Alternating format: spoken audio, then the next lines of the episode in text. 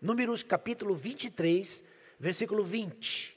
Eis que recebi mandado de abençoar, pois ele tem abençoado e eu não o posso revogar. Abençoados para abençoar. Você pode declarar isso? Você pode, neste momento, escrever e enviar isso? Abençoados para abençoar. Isso tem tudo a ver com a igreja. E para mim, falar de igreja sempre é uma satisfação, é sempre algo formidável, é algo maravilhoso. Porque o mais tremendo acerca e a respeito da igreja é que ela é o corpo de Jesus. E nós, cada pessoa, individualmente, os membros deste corpo. Entender isso é fundamental, porque a metáfora que o apóstolo Paulo utiliza na sua primeira carta aos Coríntios, no capítulo 12, para ensinar sobre esse tema, comparando a igreja com o corpo humano, é algo maravilhoso, é algo fantástico. E ao compreendermos isso, conseguimos sim entender que quando todo o corpo está bem, saudável, ele é uma benção. Mas basta que apenas um membro do corpo esteja enfermo, e isto pode levar todo o corpo a sofrer. Contudo, ainda que a igreja tenha esse lado humano, e é importante entender isso, o lado divino da igreja é perfeito, porque Deus é perfeito, mas o lado humano da igreja está em aperfeiçoamento, sempre em aperfeiçoamento. Mas a igreja, ela é um oásis no deserto da vida. A igreja é uma ilha no meio dessa imensidão de mar bravio da existência. A igreja, ela agrega muitas pessoas que em diversos lugares provavelmente não encontraram e não encontrarão paz nem alento, também não encontrarão aceitação e muito menos amor. Porque a igreja é de fato um lugar de perdão, é um lugar de sombra, de ninho. Jesus disse que Uh, nós seríamos conhecidos, a igreja seria conhecida de fato, se amassem uns aos outros. Felizes, portanto, são aqueles que encontram, entendem o real significado do que é ser igreja. Até porque a igreja que eu quero, a igreja que eu sonho, é a igreja que eu sou e estou fazendo. Eu gostaria que você realmente entendesse, compreendesse isso e quem sabe até você pudesse escrever e publicar. A igreja que você quer, a igreja que você sonha, é a igreja que você é e a igreja que você está fazendo. E é importante pensar sobre isso. Porque todos queremos uma igreja boa, perfeita, maravilhosa. Mas não somos perfeitos, bons e maravilhosos? Será que estamos permitindo sermos tratados, aperfeiçoados por Deus para ser, de fato, a igreja que Deus quer que sejamos? É importante pensar sobre isso. Porque pela igreja, Jesus deu a sua vida. E é importante saber isso. E, portanto, devemos também amar, trabalhar, servir, assim, assim como nós temos sido amados, Deus tem trabalhado e servido para que sejamos realmente aquele homem e aquela mulher perfeitos em Cristo Jesus.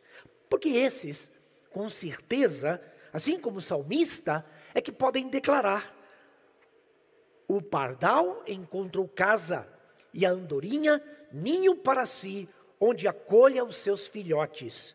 Eu, os teus altares, Senhor dos exércitos, Rei meu e Deus meu. Salmo 84, versículo 13. Contudo, infelizmente, há muitas definições acerca e a respeito da igreja. E sabe, a grande maioria dessas definições são irreais, não são verdadeiras, são preconceituosas, muitas vezes é, fruto de malignidade.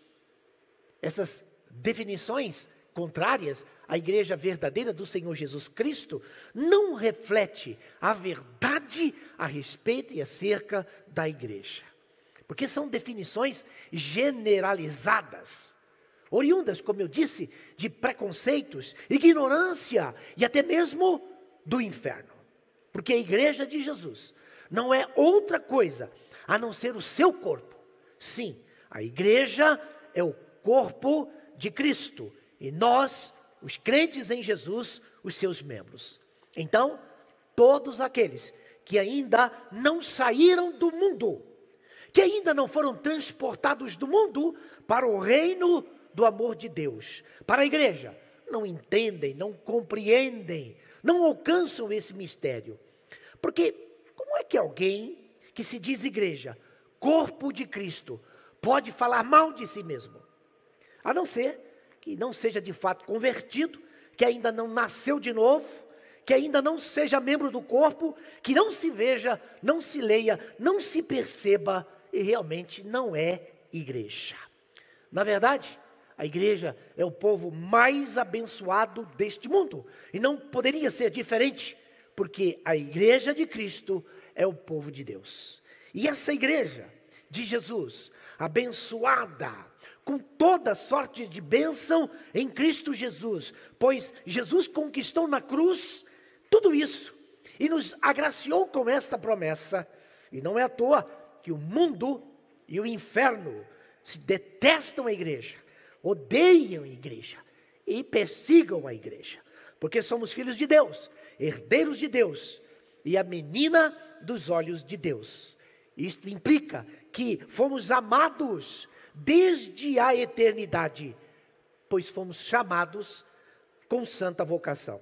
E todos nós estamos sendo transformados de glória em glória pela maravilhosa graça de Jesus, para cumprirmos com o nosso propósito e o nosso chamado e a santa vocação. Também recebemos um novo nome, um novo coração, uma nova vida, uma nova família e uma nova pátria celestial.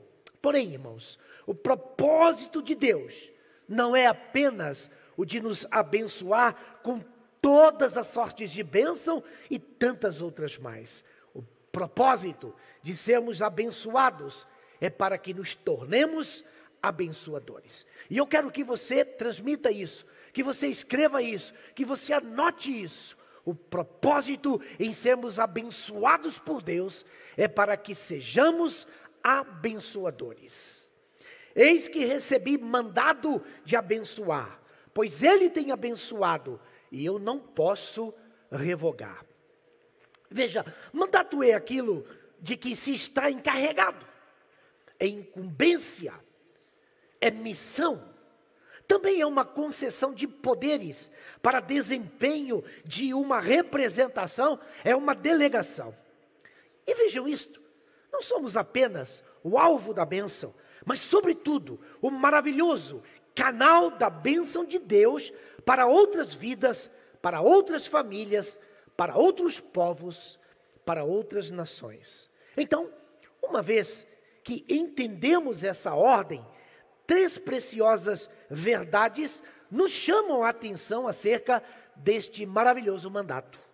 Nós somos abençoados para sermos abençoadores, primeiro, porque somos portadores de boas novas em um mundo marcado por más notícias. Vejam isso. O mundo em que vivemos, principalmente nos dias atuais, é marcado por más notícias. Todos estão cansados, sobrecarregados, muitos oprimidos, alguns amedrontados por toda essa enxurrada de notícias que a mídia despeja o tempo todo, dia, tarde, noite, nos ouvidos, nos corações e na alma das pessoas. Mais notícias, rumores, tantas desgraças em todo o tempo, o tempo todo. É a violência que aumenta sem controle na cidade, no campo. É a corrupção que se infiltra em todos os setores da sociedade. É a devassidão moral que solapa os valores morais e desestabiliza a família. Não é à toa que somos a geração que apresenta os mais índices de doenças psicoemocionais. O estresse, a depressão, a ansiedade, o pânico têm alcançado milhares e milhares de pessoas inclusive do povo de Deus. Mas ouçam isso. A igreja de Jesus não é a trombeta do mal. A igreja de Jesus é a portadora das boas novas do evangelho do Senhor Jesus Cristo. Então, se você é igreja, você precisa ser portador das boas novas. Porque somente a igreja de Jesus é que tem a única mensagem capaz de trazer esperança, libertação e salvação para todas as pessoas que estão vivendo cativas e atormentadas neste mundo que jaz no maligno. Somente a igreja é que tem o único remédio para curar as pessoas de sua enfermidade espiritual. Ouça, você é a igreja. Você é a igreja. Qual tem sido a sua mensagem, por exemplo, no seio da sua família? Qual tem sido a sua mensagem em meio à sua parentela? Qual tem sido a sua mensagem em meio aos seus amigos? Você é igreja? Qual tem sido a sua mensagem na universidade, no trabalho? Onde você está? Com quem você está? Qual tem sido a sua mensagem? Sua mensagem é de boas novas? Ou será que a sua mensagem é de más notícias? Ou quem sabe de confusão? Ouçam, nós, a igreja de Jesus, é quem somos os embaixadores de Deus nesta terra. Segundo Coríntios capítulo 5, versículo 20, o apóstolo Paulo diz: de sorte que somos embaixadores em nome de Cristo, como se Deus exortasse por nosso intermédio. Em nome de Cristo, pois rogamos que vos reconcilieis com Deus. Fomos chamados para proclamar ao mundo a boa notícia de que Deus ama o pecador. Deus, Pai, enviou seu Filho Jesus Cristo para salvar a todos aqueles que se arrependem e coloquem nele a sua confiança. Foi para a igreja que Jesus Cristo otorgou a autoridade de, em seu nome, proclamar a liberdade aos cativos e oprimidos. É a igreja de Jesus que anuncia o caminho, a verdade e a vida, e que ninguém vem ao Pai a não ser por Ele, Jesus Cristo. Sim, meu irmão, minha irmã, meu amigo, minha amiga, Deus te ama. E Ele, somente Ele, tem a vida plena, abundante e eterna que você precisa. Veja que coisa tremenda. Você é abençoado para ser um abençoador. Em segundo lugar, para que você seja um construtor de pontes e não de muros. Você foi chamado, abençoado para abençoar. Você tem um mandado de Deus para ser um construtor de pontes e não alguém que erga paredes ou muros de separação. Sabemos que o pecado é que separa as pessoas de Deus. Também o pecado separa as pessoas da família, da igreja e dos amigos. A Bíblia diz no Salmo 42, versículo 7, que um abismo chama a outro abismo. Então, Levante pontes, onde o pecado cavou abismos e levantou paredes de separação, pontes de amor, pontes de perdão, pontes de reconciliação, pontes de se colocar no lugar do outro. E essa é a grande questão do mundo em que vivemos. Falta de empatia. Colocar-se no lugar de, para viver a tragédia dele, para entender o processo, para chorar de fato com aqueles que choram, para poder estender a mão e, quem sabe, agir como Cristo agiria. Esse é um desafio, um grande desafio. Mas Deus deu-lhe esse poder, Deus concedeu este poder à igreja, porque a igreja tem a missão de reconciliação. Precisamos aprender a sofrer a dor do outro, a perda do outro. Se fizermos isso, provavelmente estaremos cumprindo com o mandato Provavelmente, se fizermos isso, não faríamos coisas desagradáveis que muitas vezes fazemos para o outro. Salmo 7, versículo 15, diz que quem abre e aprofunda uma cova cai nesse mesmo poço que faz. Ou seja, por isso que devemos, nós que somos abençoados, nós que fomos agraciados com tão grande amor, tão grande salvação, com tão grande perdão, nós também devemos amar incondicionalmente, como fomos e estamos sendo amados, para não cairmos nos erros de nos colocarmos, quem sabe, na condição de acusador ou mesmo de juiz, para não sermos julgados e condenados com muito mais dureza ainda. É isso que Jesus falou em Marcos capítulo 4, no versículo 24. Mas louvado seja Deus, porque também sabemos que o evangelho é que restaura a alma. É o evangelho que restaura a vida. É o evangelho que muda a nossa trajetória de existência, oferecendo reconciliação com Deus e também reconciliação com o próximo. Deus quer reconciliar você, moço, moça, com seu pai e sua mãe. Deus quer reconciliar você, marido, com sua esposa, você, esposa, com seu marido. Deus quer reconciliar você, quem sabe, que perdeu suas amizades. Você que se perdeu na trajetória de sua vida. Louvado seja Deus, que o Evangelho, as boas novas de Jesus, que perdoa, que restaura o pecador. Isso significa que neste mundo marcado pelo ódio, a igreja de Jesus, nós, somos os arautos, os atalaias, os anunciadores do amor de Deus. Precisamos fazer a diferença como cristãos. Para isso somos sal, para isso somos luz. Isso significa também que neste mundo marcado pelas guerras, pelo ódio, pela inimizade, nós cristãos, a igreja de Jesus, é quem somos os embaixadores da paz.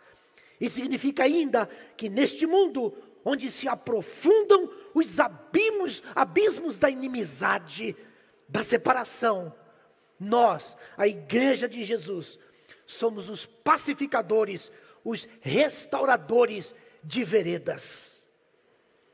Você, ouça, meu amigo, minha amiga, meu irmão, minha irmã, você é um pacificador? Ou você é alguém que gosta de fazer e ver o circo pegar fogo?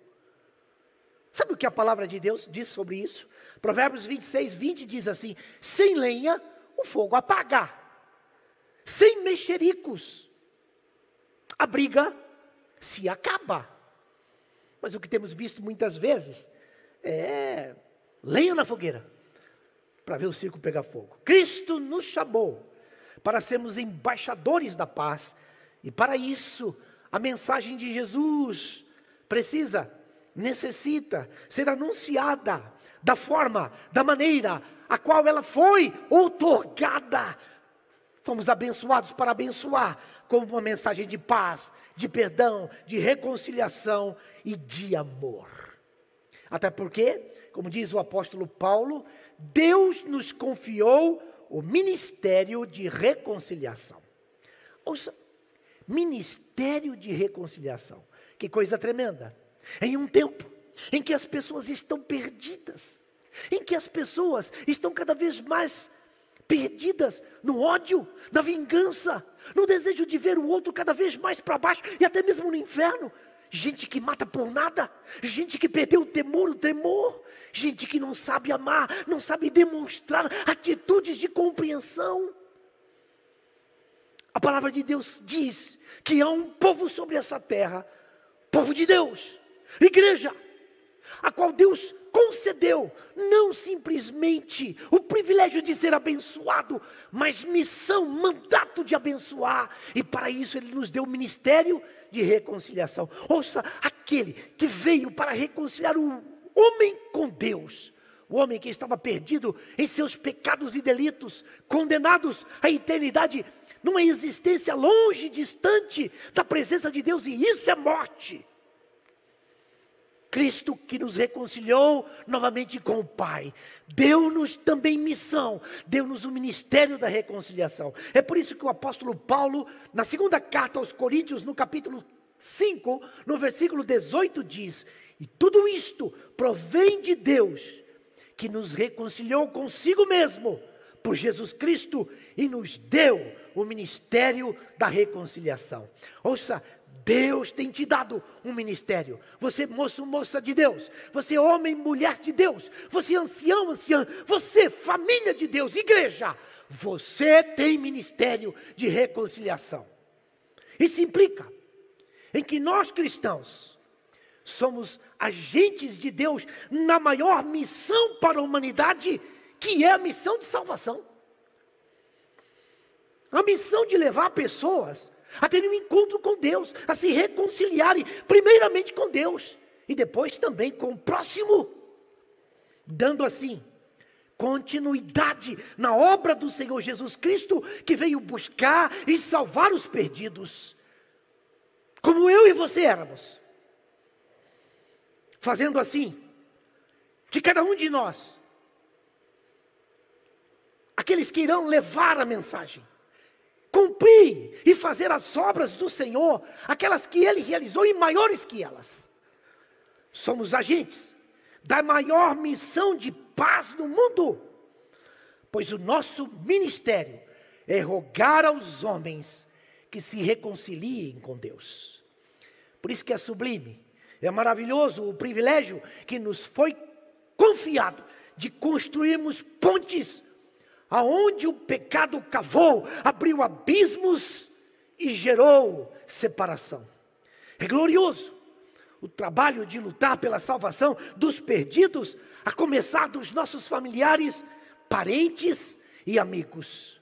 E também, irmãos, é maravilhoso saber que Deus nos confiou um ministério que anjos desejavam e gostariam de fazê-lo. O apóstolo Pedro, na sua primeira carta, no capítulo 1, versículo 12, ele diz assim: A eles foi revelado que não para si mesmos, mas para vós, eles administravam estas coisas que agora vos foram anunciadas por aquele que, pelo Espírito Santo, enviado do céu, vos pregaram o Evangelho, para as quais coisas os anjos desejam atentar. Que privilégio! Se os anjos almejam Entenda que é um privilégio que Deus concedeu aos homens, anunciarem aos homens a grande salvação, serem abençoados para abençoarem. Que privilégio Deus ter nos confiado de levarmos a mensagem de perdão, de reconciliação, de libertação, de salvação e de nova vida. Ouça, você tem anunciado as boas novas do Evangelho de Cristo. Você tem sido um anunciador, você tem cumprido o seu mandato. Você tem falado do amor de Deus para os seus familiares, para os seus parentes, para os seus amigos, para qualquer pessoa. Porque a oportunidade é que não falta nesta vida para cumprirmos com a missão que nos foi confiada por Deus. Você tem cumprido a missão? Porque nós precisamos abençoar, nós somos abençoados para abençoarmos, porque recebemos a maior, a mais urgente, a mais importante missão do mundo. A evangelização é a maior, a mais importante, a mais urgente missão do mundo. A evangelização é uma tarefa imperativa, intransferível, impostergável. Essa é a maior missão que qualquer moço, moça, senhor, senhora, e mesmo ancião e anciã poderiam ter recebido nesta vida.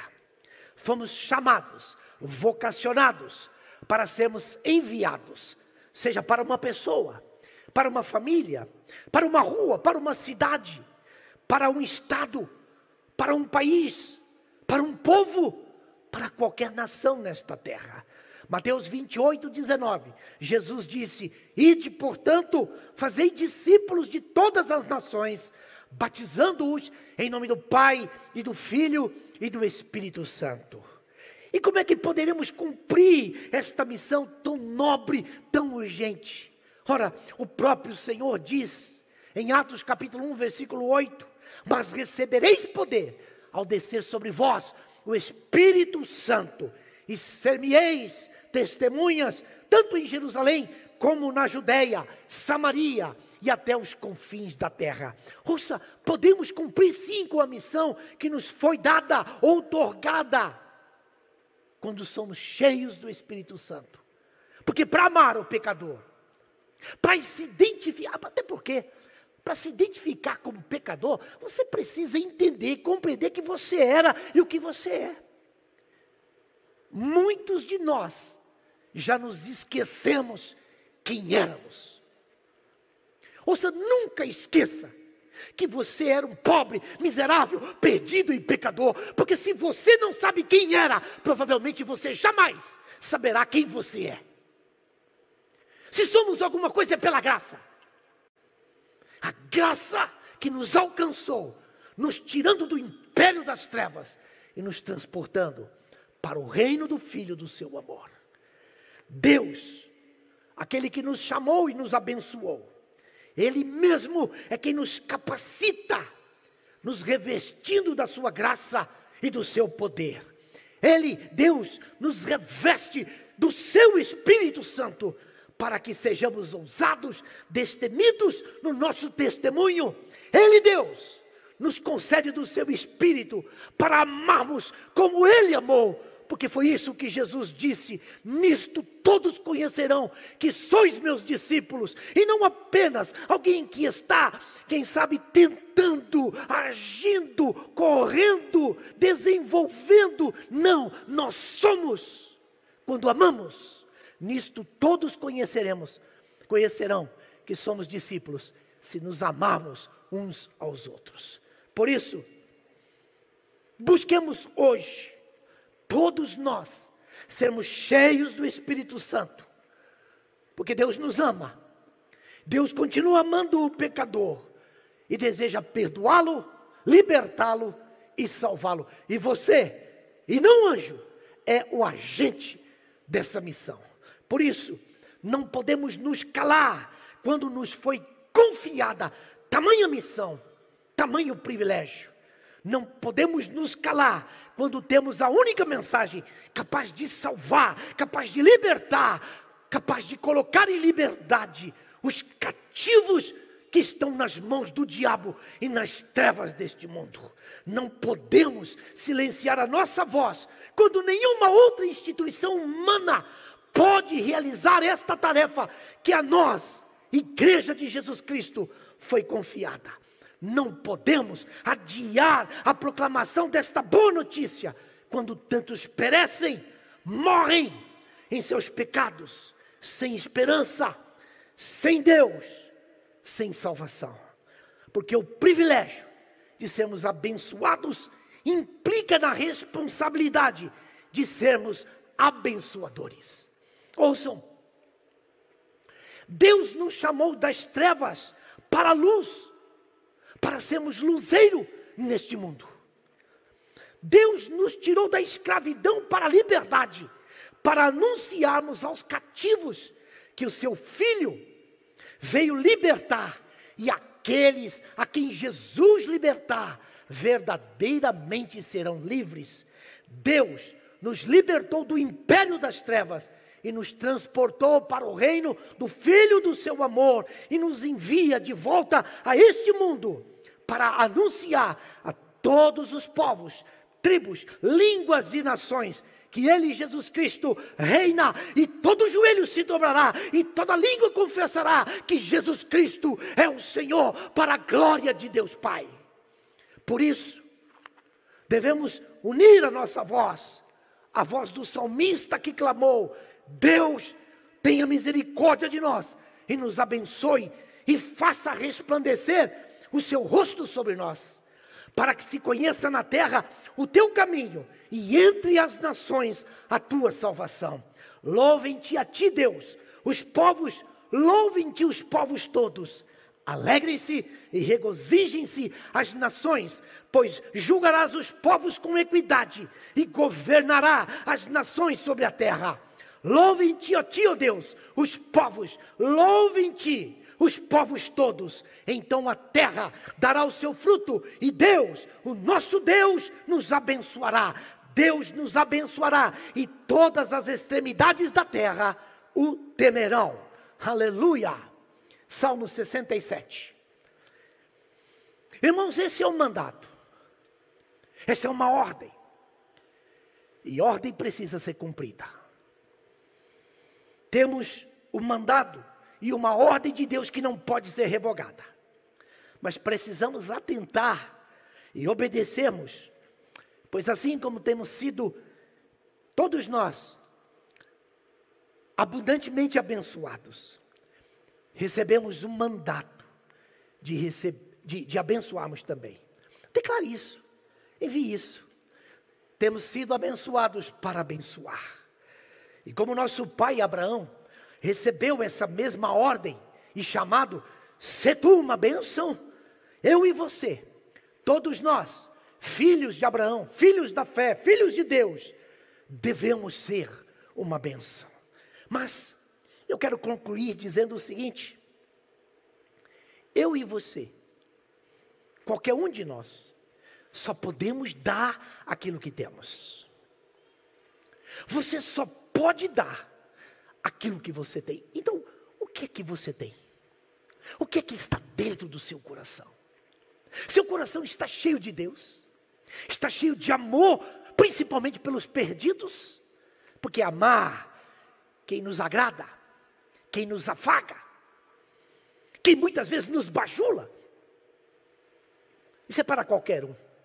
Mas amar como Cristo nos amou e nos perdoou.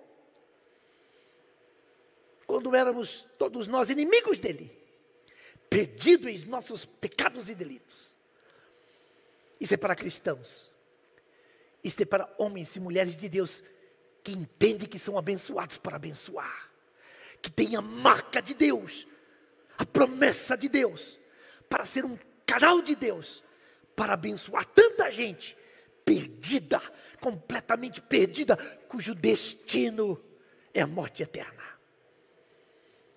Você só pode abençoar quando você é abençoado. Você tem sido abençoado. Você tem desfrutado de toda sorte de bênçãos que o Senhor Jesus conquistou na cruz do Calvário. Ouça, você consegue recordar, se lembrar de como você chegou na presença de Deus? O que, que Ele fez com você, com sua família e com tudo aquilo que você está envolvido? Por essa razão, o Deus que nos perdoou, o Deus que nos salvou, o Deus que nos deu a razão para ser, fazer e viver, e que nos tem abençoado poderosamente, nos deu o mandato de também sermos uma bênção, sermos o canal das suas bênçãos, para que outras vidas sejam alcançadas, perdoadas, salvas e abençoadas. E ouça, você, você que quem sabe não se sinta abençoado, preste bem atenção nisso. Eu quero falar com você, moço, moça, homem, mulher.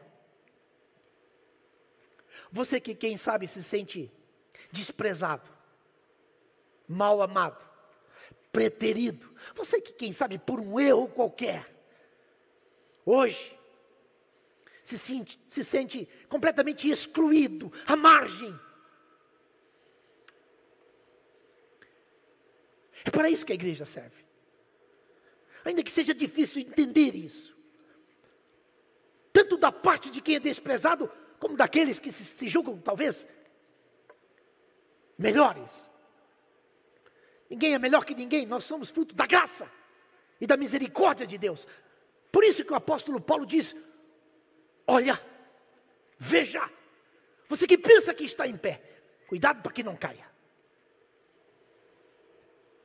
Mas quem sabe, você que perdeu a motivação de viver, você que não tem prazer mais pela vida e quem sabe até tem desejado a morte, eu quero dizer que Deus ama você.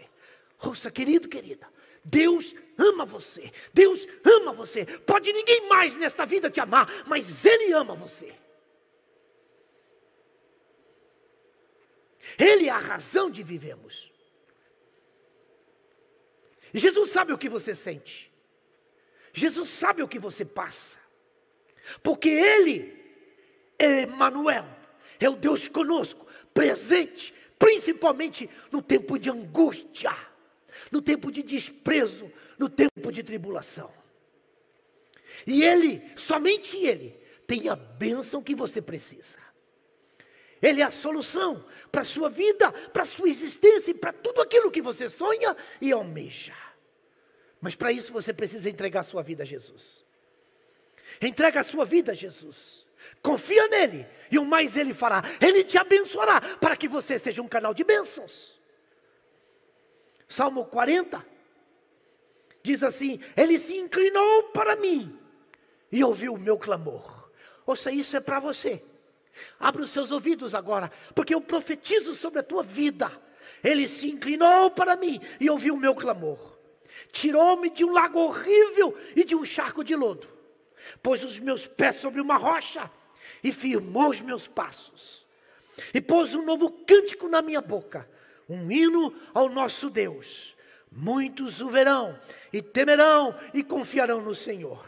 Bem-aventurado o homem que põe no Senhor a sua confiança. Muitas são, Senhor meu Deus, as maravilhas que tens operado. Você quer vivenciar isso? Quer experimentar isso na sua vida? Quer ser abençoado e se tornar também um abençoador? Então entregue hoje, agora mesmo, a sua vida a Jesus. Venha do jeito que você está.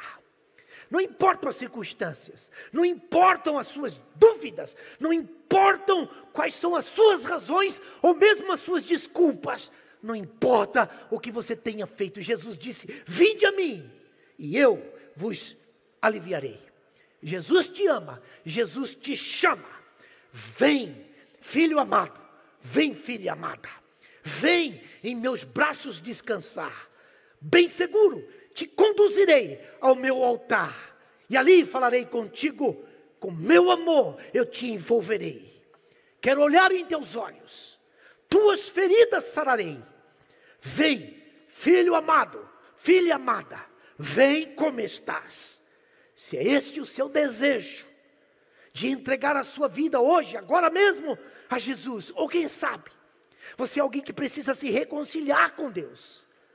Sim, você que nasceu na igreja, você que viveu sua juventude na igreja, e depois você se perdeu, e não importam as desculpas. Você está longe, distante, e este caminho é caminho de morte. Volta para o caminho de vida. Deus não te chamou para andar numa vereda de morte e destruição. Deus te chamou para andar no caminho de vida. Volte para Jesus hoje. Coloque a sua vida diante dele. Reconcilie porque hoje Deus quer reconciliar-se com você. E se esse é seu desejo, se essa é a sua vontade de conhecer um Deus que perdoa, um Deus que dá nova vida, um Deus que abençoa, para que sejamos canal de bênção na vida de tantas outras pessoas. Porque quem sabe, você feriu, machucou, magoou, abusou, quem sabe você colocou tanto peso sobre algumas pessoas, ou quem sabe foi o inverso, algumas pessoas usaram seus dons, talentos, seus recursos, e depois te descartou quando você já não tinha mais nada e você se sentiu simplesmente ninguém. Deus ama vocês. Deus ama vocês. Venham assim como estão e deixa Deus cuidar de vocês curar vocês, abençoar vocês, para que vocês sejam uma bênção, para que vocês sejam uma bênção.